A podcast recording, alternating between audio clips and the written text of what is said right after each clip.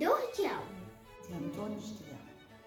Meu pratinho de arroz doce, polvilhado de canela. Era bom, mas acabou.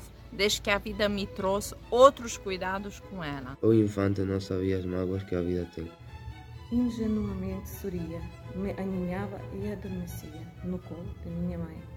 Soube, depois que há no mundo umas tantas criaturas que vivem num charco imundo.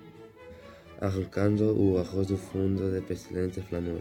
Um sol de arestas pastosas cobre os cinzes de azebre. A flor das águas ludosas, eclodindo em capciosas intermitências de febre.